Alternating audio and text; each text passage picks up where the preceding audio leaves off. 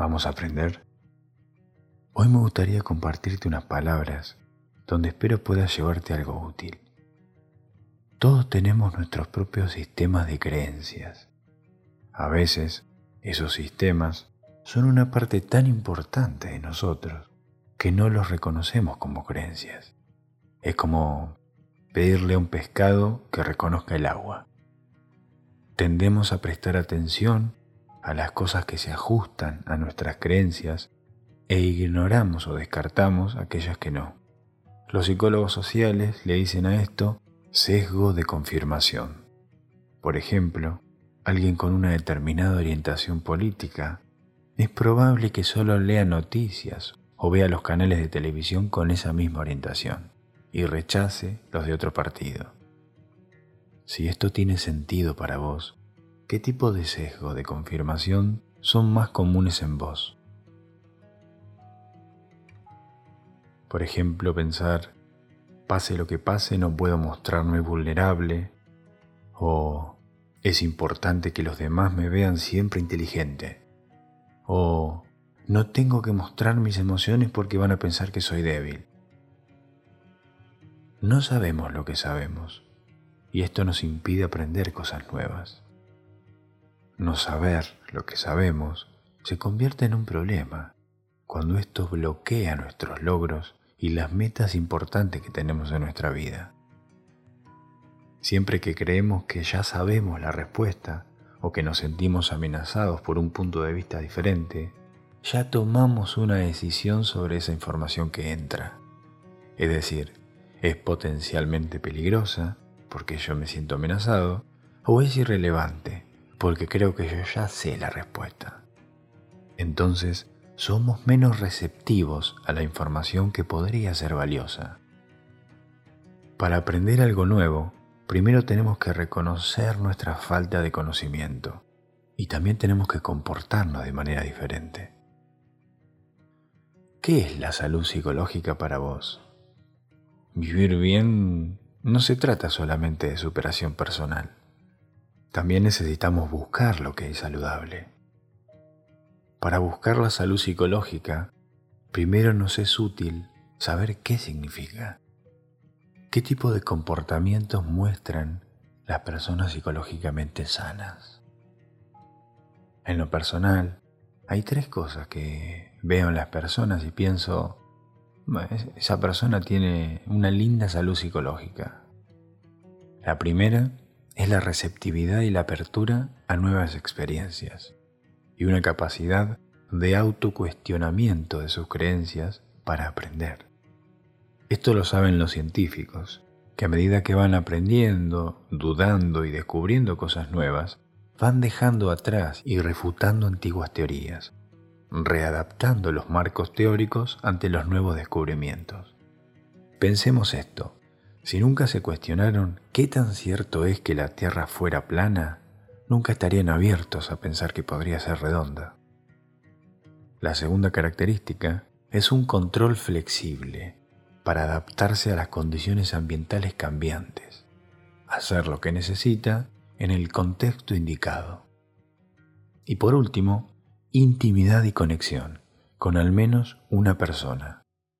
Esto último es porque evolutivamente nuestros antepasados no habían desarrollado garras o alas para sobrevivir solos. Al contrario, la supervivencia de nuestra especie dependía de nuestra capacidad para formar vínculos duraderos y así trabajar juntos en grupos o en tribus. El ser excluido de una tribu de neandertales, por ejemplo, era una condena a muerte. Esa persona nunca podía sobrevivir sola. Y eso hoy en día sigue siendo importante para nosotros.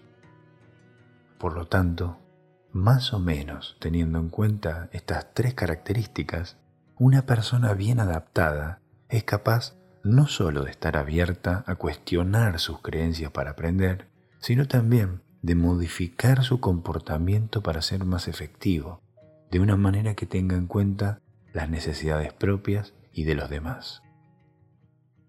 ¿Podés pensar en ejemplos de cómo estas tres características podrían manifestarse en la vida de una persona? ¿Qué es lo que podrías necesitar aprender para poder manifestar estos rasgos en tu vida.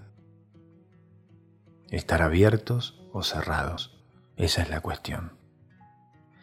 A veces, tener la mente cerrada es lo que se necesita en un momento dado y un cambio puede no ser necesario. Por ejemplo, está bien tener la mente cerrada en una fiesta donde te ofrecen una empanada de Roquefort, por ejemplo, y a vos no te gusta. ¿Por qué te vas a abrir a eso si no te gusta? Es útil tener la mente cerrada cuando te asaltan y un movimiento en falso o hablar podría ser peligroso. Tener la mente cerrada puede ayudar a proteger tradiciones familiares, por ejemplo, festejar Navidad a pesar de no ser creyente. Las ventajas de la mente cerrada casi siempre tienen que ver con la evitación o el dominio. Tener la mente cerrada puede ayudar a una persona a evitar un sentimiento, por ejemplo, estar fuera de control, sentir incomodidad, vergüenza, estrés o inseguridad.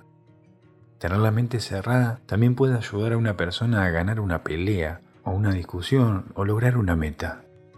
Entonces, tener la mente cerrada a veces parece una buena idea en ese momento, es decir, cuando estamos a punto de hacerlo. La mentalidad cerrada tiene beneficios a corto plazo, pero la mayoría de las veces tiene consecuencias negativas a largo plazo. Por ejemplo, negarse a escuchar que fumar puede causar cáncer puede permitirte seguir fumando, pero en el futuro resultar en cáncer, derrame cerebral u otras enfermedades.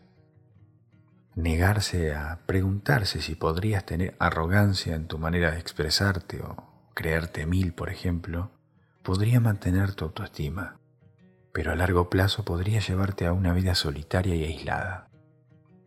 Pero la mente abierta, por el contrario, tampoco es diversión y juego.